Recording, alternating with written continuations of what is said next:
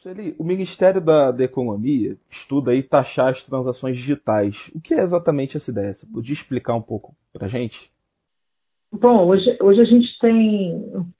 Eu costumo falar que a tecnologia ela vai se adaptando às realidades, né? Ou a realidade vai. Não, acho que a tecnologia vai se adaptando às realidades. Então a gente hoje tem os bancos digitais é, né, nesse período aí de pandemia, a gente fez a Caixa criando contas digitais para transferir os valores de, de auxílio. E a gente já tem outros bancos aí com operações digitais e as pessoas tentam fugir das despesas bancárias que acabam não compensando, né, em função do, do, do, do movimento, da movimentação das contas correntes. Aí, o que acontece? O governo ele sobrevive de arrecadação, então ele tenta é, tributar de todas as formas. Essa questão da internet sempre foi polêmica, porque a gente tem a própria tecnologia evoluindo todos os dias e é, tributação sobre software, e aí entram conceitos para entender o que vai tributar e o que não vai. Então, o, o, que eu já li sobre isso é que o Paulo Guedes está tá pensando aí em criar provavelmente uma contribuição, né, que é é, vamos dizer assim, alguma coisa similar à CPMS, sendo que a, CPMS ela olhava para todas as operações financeiras, né?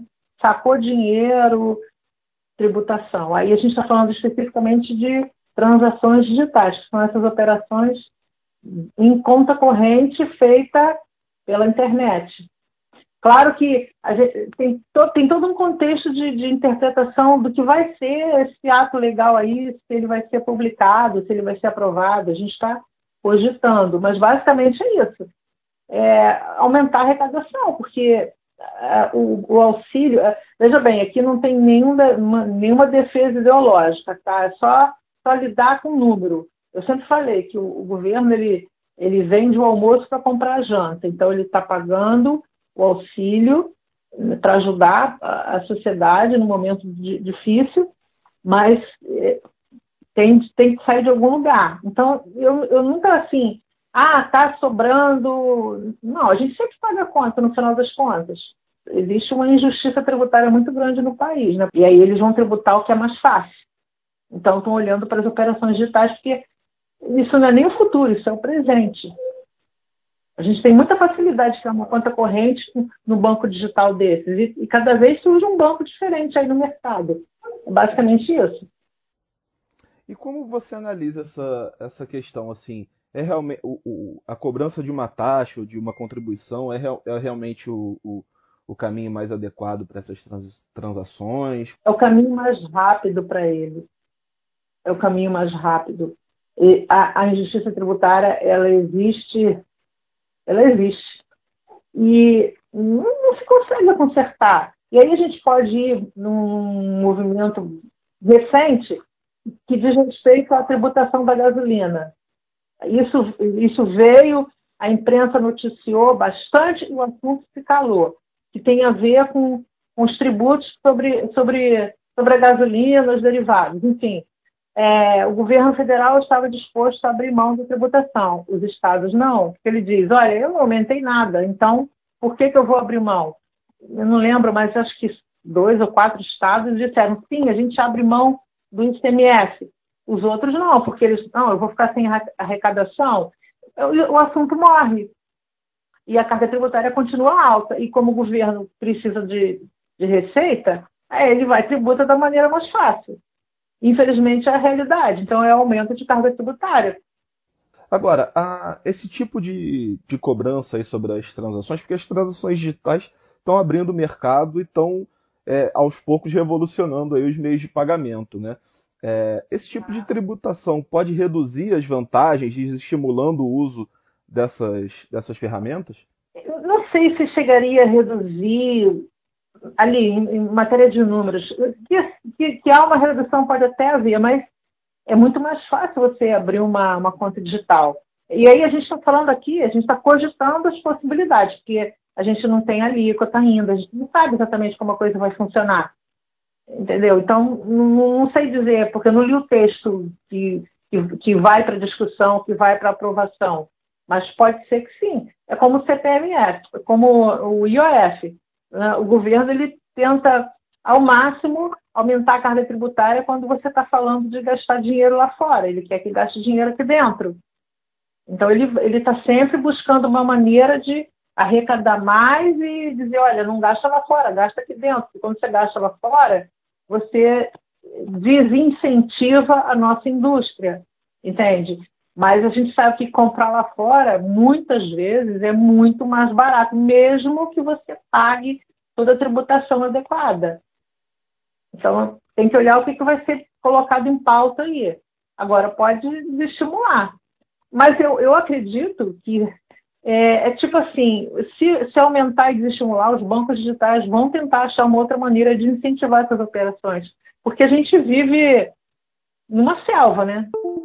A gente vive numa selva. Os bancos digitais vieram justamente para, olha, a gente não cobra taxa bancária, então vem aqui, abre uma conta corrente, não tem burocracia. Porque você imagina, tudo é dinheiro. Se você, se você precisa ficar numa fila para abrir uma conta corrente, se você perde duas horas do seu dia, você está perdendo dinheiro. Então, é, é, um jogo de compensação. Agora, a ideia né, do, do Ministério da Economia é, é compensar é, é, essa arrecadação com a desoneração da folha, né, por conta aí da, do, do combate ao coronavírus, né, na, na, na reação econômica aí. É, teria alguma outra forma de compensar essa, essa perda de arrecadação é, sem onerar exatamente, sem criação de novas taxas? É, a gente precisa corrigir a origem de tudo. Porque a gente vive correndo atrás do rabo, tirando daqui para colocar ali.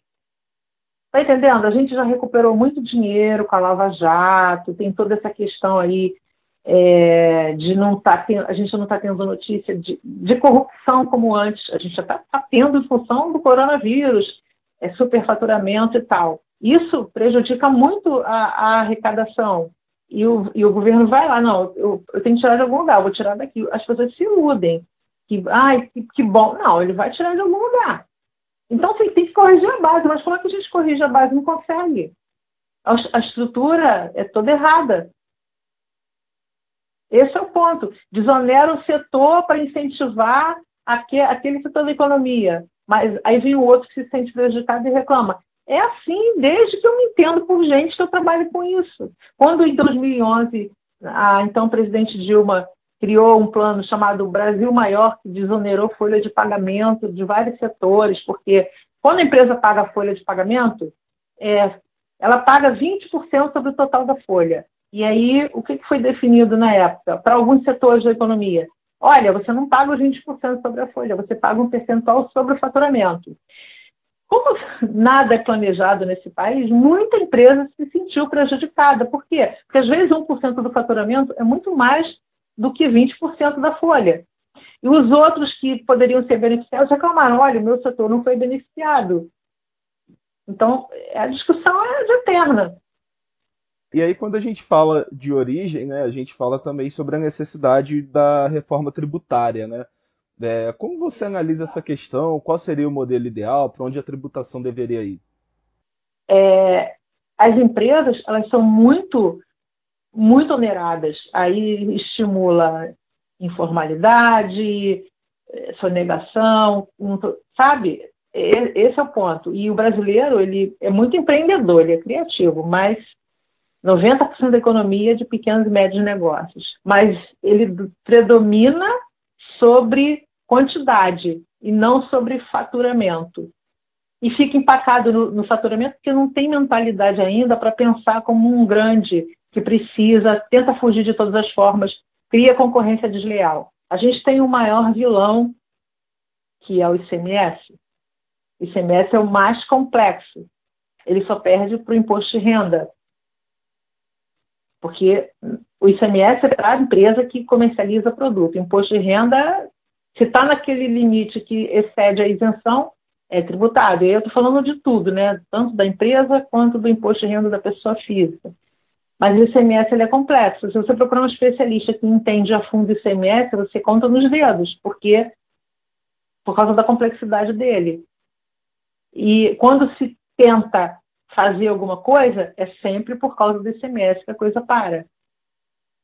É, quando a Constituição de 88 foi promulgada, a ideia era descentralizar para que a arrecadação não ficasse concentrada na União e aí os estados se desenvolvessem, as, as regiões norte, sul, enfim, centro-oeste, sudeste, se desenvolvesse de maneira equilibrada. Mas não foi isso que aconteceu. Se você olhar é, a distribuição do ICMS, está tudo concentrado aqui no sudeste.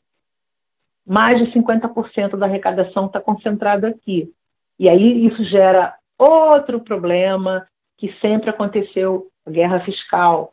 Os estados precisam, não, eu vou facilitar para as empresas virem para cá, porque a gente fala de tributo, mas a gente está falando de economia.